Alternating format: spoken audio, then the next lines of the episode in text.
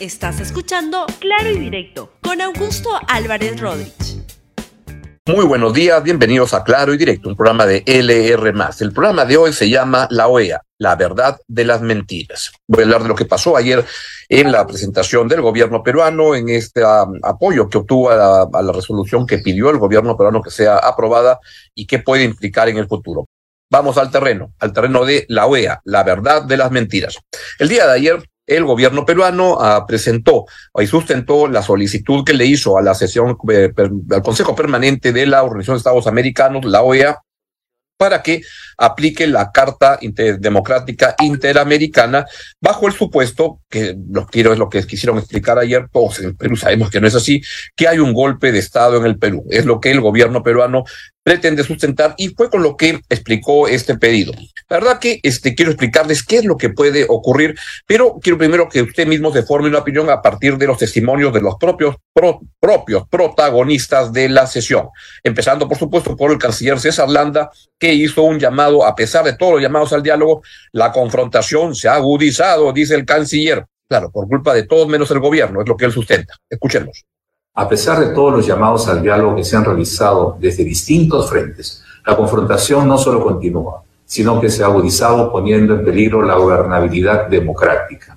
El día de ayer, la Comisión Interamericana de Derechos Humanos hizo público el informe de la visita al Perú de su vicepresidente, Eduardo Rolón, llevada a cabo entre el 10 y 13 de octubre pasado, en donde se entrevistó con autoridades de los tres poderes del Estado de importantes instituciones nacionales y organizaciones de la sociedad civil. Dicho informe, independiente, concluye sobre la existencia de riesgos a la institucionalidad democrática en el Perú, producido principalmente por el uso reiterado de figuras constitucionales de vacancia presidencial por incapacidad moral permanente, de acusación constitucional y de disolución del Congreso por la negatoria de confianza a dos consejos de ministros.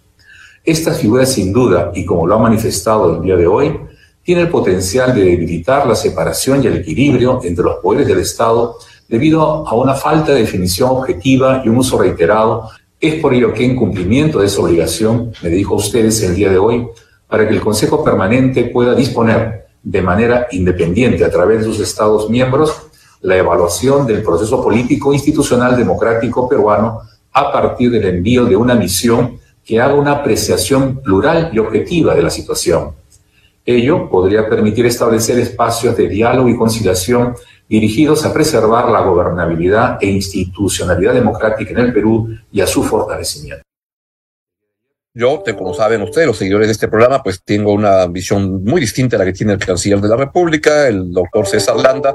Creo que lo que está ocurriendo es simplemente que hay una oposición que este, pues, se opone al gobierno con mucha fuerza y con mucha torpeza, debo decir, y además compartiendo muchas de las taras que comparte el gobierno. Es igual de mediocre y corrupto que el gobierno, el Congreso que el gobierno. Pero estamos hablando de el gobierno y lo que se enfrenta de eso. No es como lo pone el canciller, y hay una prensa que critica. Y hay un Congreso, dicen que hace control político, a media caña.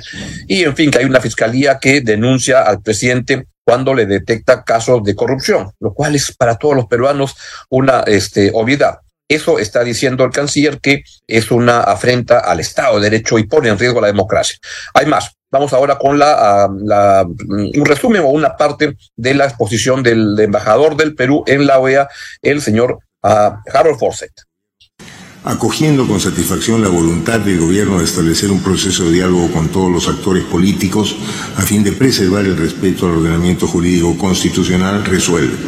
Uno, expresar su solidaridad y respaldo al gobierno democráticamente electo de la República del Perú, así como a la preservación de la institucionalidad democrática. Dos, realizar un llamado a todos los actores para que sus acciones se enmarquen en el respeto al Estado de Derecho, reconociendo que el artículo 2 de la Carta Democrática Interamericana establece que, abro comillas, el ejercicio efectivo de la democracia representativa es la base del Estado de Derecho y los regímenes constitucionales de los Estados miembros de la Organización de los Estados Americanos, cierro comillas. Tres, expresar la disposición de la Organización de los Estados Americanos a brindar apoyo y cooperación a requerimiento del Gobierno del Perú mediante gestiones para promover el diálogo y el fortalecimiento de su sistema democrático de gobierno.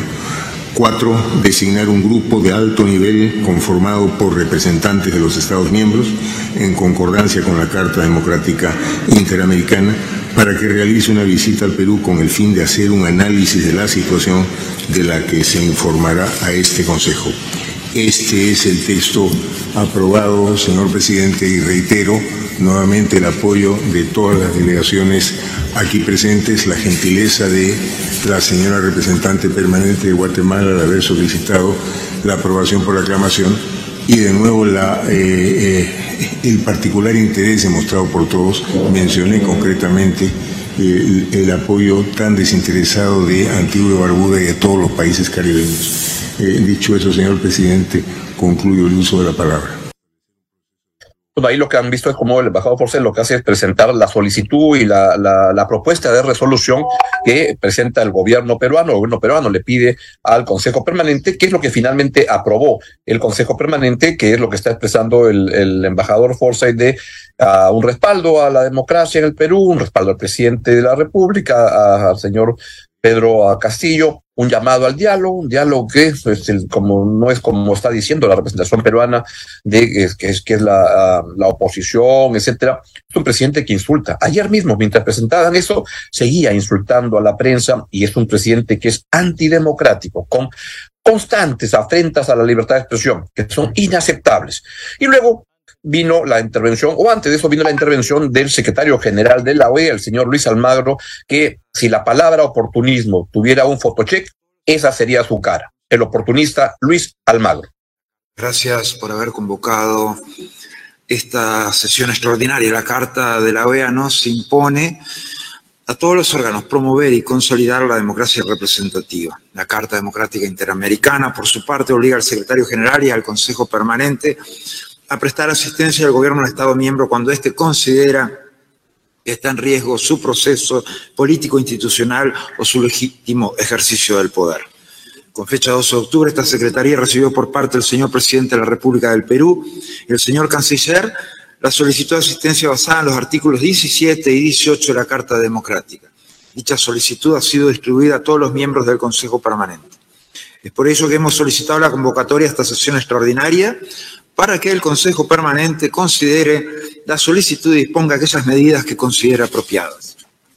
La Secretaría General dará todo su apoyo a lo que el Consejo decida. El 3 de octubre de 2022, el congresista no agrupado inició un tercer periodo de vacancia. Abuso del control político se señala durante los pocos, más de 13 meses del gobierno de Castillo, el Congreso ha realizado numerosas acciones de control político en los ministros, interpelando en 27 oportunidades, censurando a cinco ministros, una cifra récord en los últimos 20 años, acusaciones constitucionales del 11 de febrero del 2022, la subcomisión de acusaciones constitucionales, del 10 de junio de 2022, la subcomisión de, acusaciones constitucionales declaró precedente dos procedente de dos denuncias constitucionales contra el vicepresidente Edenia Bularte. Hasta octubre de 2022, adicionalmente, existen 15 denuncias constitucionales contra el presidente y, su equipo de gobierno. Obviamente se refiere también a la, la, nota a las opciones constitucionales en las cuales interviene el Congreso de la República y per, permiten retirar permanente o transitoriamente al presidente. Será algún artículo 113 de la Constitución, señala la nota, más allá de las situaciones objetivas, muerte permanente, capacidad, capacidad física, renuncia o salida del país sin autorización, hay dos supuestos para retirar del cargo a un presidente, vacancia por permanente incapacidad moral, destitución excepcional por una acusación constitucional. De conformidad con el artículo 114.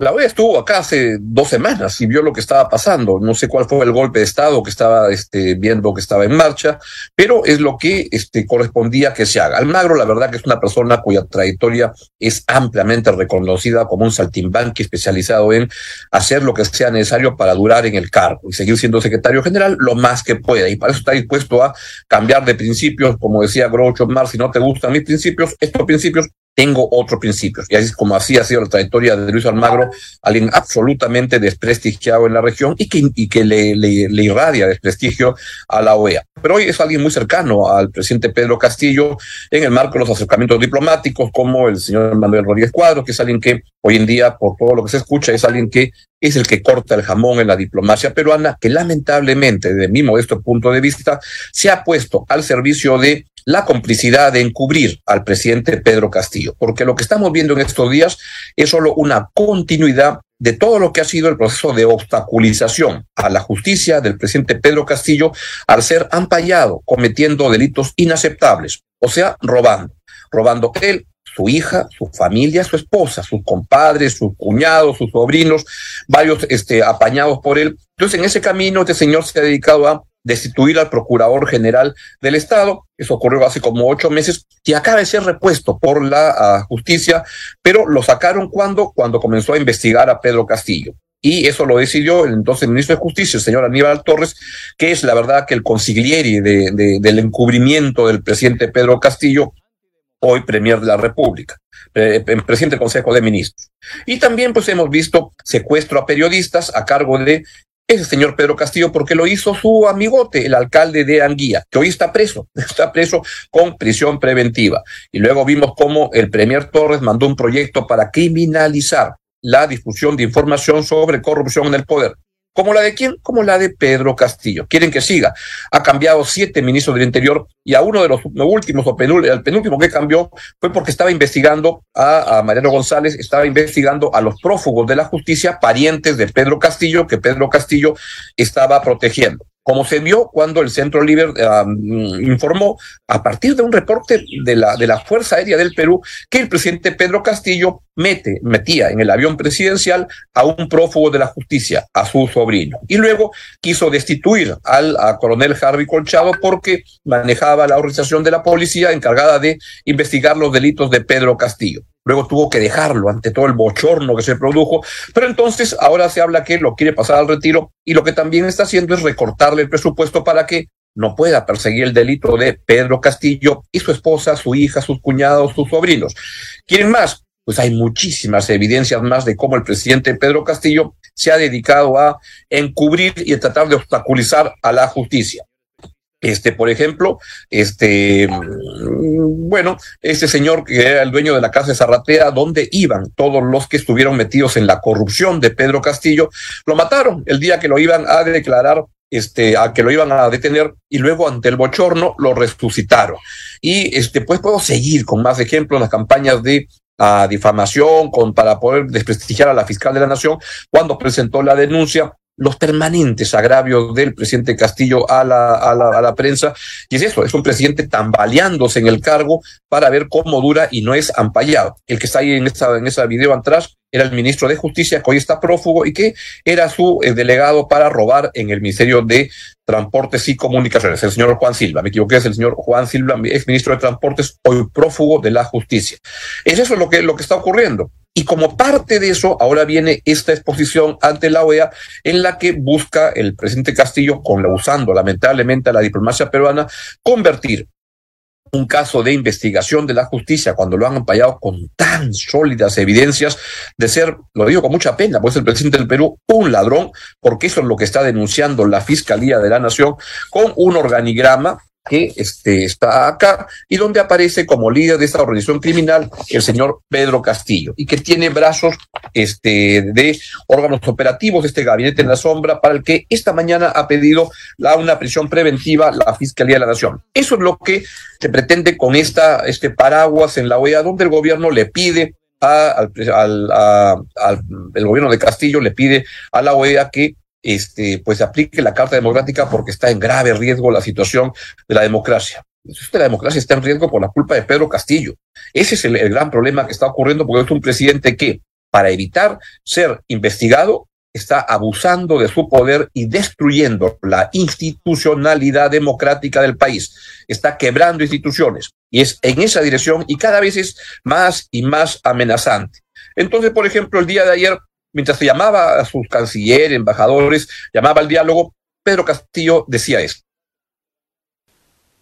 Esos presupuestos que se dan a otro lado, esos presupuestos que nos han llevado, los que han saqueado al país, los grupos de poder, esos presupuestos que antes algunos gobiernos le destinaban incluso a algunos medios de comunicación para desinformar la realidad del país, hoy no le damos a ellos, la damos al pueblo peruano. la damos a los padres de familia, a las autoridades para construir colegios.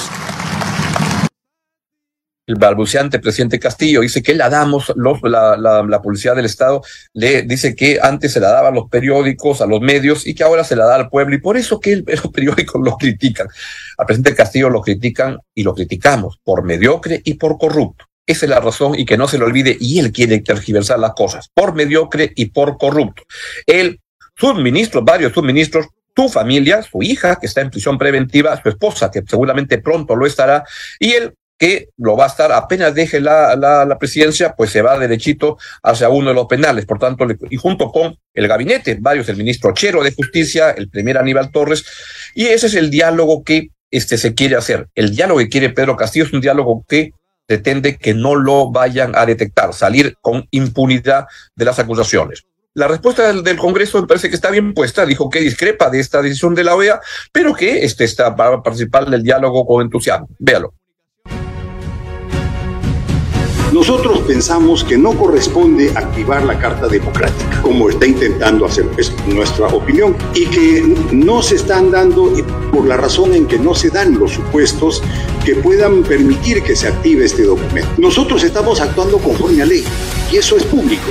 Se puede determinar o ver en, en cualquier este, actividad que realizamos o dentro de los documentos que formulamos. Y señores periodistas, por su intermedio a la ciudadanía, lo que decida el, en la organización del Estado Señor, está en su derecho, pero eso de ninguna manera va a afectar los procedimientos o los procesos que tienen que realizar diferentes actores y agencias del Estado peruano. Me refiero al Congreso, el Ministerio Público, el Poder Judicial, la Defensoría del Pueblo, todos continúan haciendo sus actividades, lo que bien lo que ellos harían es venir a visitarnos y sobre eso también hemos escrito en el documento que obra con ustedes que estamos llanos a poder recibirlos, ¿no? Y pensamos que va a ser bueno.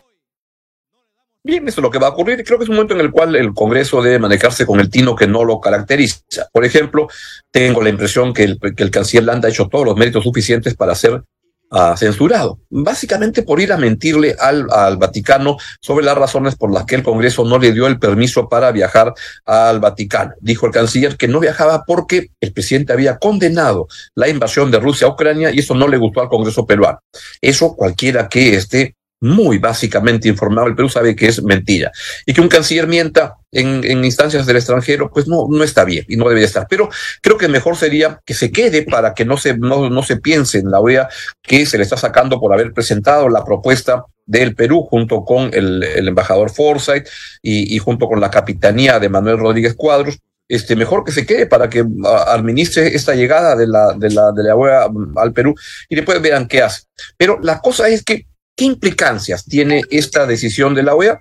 La verdad, ninguna. No tenía otra opción que este, darle el, el aceptar el pedido del gobierno peruano y entonces van a mandar una misión de la OEA que este, vendrá a conversar con quienes quieran para formarse una, una opinión, pero verán que hay un Congreso este, hostil. Sí, claro que hay un Congreso hostil y además bien corrupto, igual de corrupto que Pedro Castillo. El problema es que el sistema presidencialista le da al presidente la, el principal protagonismo. El problema en el Perú hoy en día se llama Pedro Castillo. Y eso es lo que debe cambiar cuanto antes. El señor Castillo ha hecho todos los méritos suficientes para ser enviado a su casa, para ser vacado, que debería ser el camino más lógico que se debe producir. Pero mientras esto ocurre, la vida sigue igual. El, el Poder Judicial ordenó que este, bueno, la, la fiscalía pidió 36 meses de prisión preventiva para los miembros del gabinete en la sombra del presidente Pedro Castillo, que este, y a los que no les ha pedido prisión prendida, ¿sabes por qué? Es porque son colaboradores eficaces, porque están contando todo. Esa es la verdad de la cosa y eso es lo que tiene tan nervioso al presidente Pedro Castillo. Y también la justicia ordenó, y el gobierno no tuvo otra opción, al gobierno al comienzo no quería aceptarlo, pero ha tenido que aceptarlo, que ese nombre, que se reponga al, al señor, al abogado Daniel Soria como procurador general del Estado. Así que va a volver y él empezará otra vez o reempezará, reiniciará las acciones para investigar a Pedro Castillo. Y todo esto tiene una gravísima consecuencia sobre la perspectiva económica del país. Ayer mismo se, conoce, se conoció que por toda la turbulencia política, Fitch Rating, que es una clasificadora de riesgo, rebajó a negativa su perspectiva sobre la economía peruana por la inestabilidad política. La agencia estima que el debilitamiento del gobierno dificulta salir del problema hasta fines del año 2024. Así que el plan de reactivación del ministro Curburneo que no sé qué hace en un, gabinete este, que está dedicado solamente a, o principalmente, a través de sus principales figuras, a encubrir al presidente Castillo, pero ojalá que haga lo mejor posible para minimizar el daño pero la tiene muy, muy complicada porque lo que ha hecho Castillo es una enorme destrucción al Perú. Bien, es todo lo que les quería contar. Entonces va a venir la misión de la OEA, no cambie nada, la denuncia de la fiscal sigue su curso, los colaboradores eficaces seguirán contando las fechorías de Pedro Castillo, la prensa seguirá criticando como debe criticarla, aunque Pedro Castillo no le guste y está amedrentando a la prensa, y yo siento que se vienen cada vez más ataques de Pedro Castillo a la prensa que simplemente lo van a acabar embarrando a él, porque eso no va a detener lo que el periodismo tiene que hacer, que es denunciar lo que está ocurriendo en el gobierno de Pedro Castillo. Que tengan un buen fin de semana y nos vemos acá el lunes en Claro y Directo en LR+. Adiós. Chao, chao. Gracias por escuchar Claro y Directo con Augusto Álvarez Rodríguez. Suscríbete para que disfrutes más contenidos.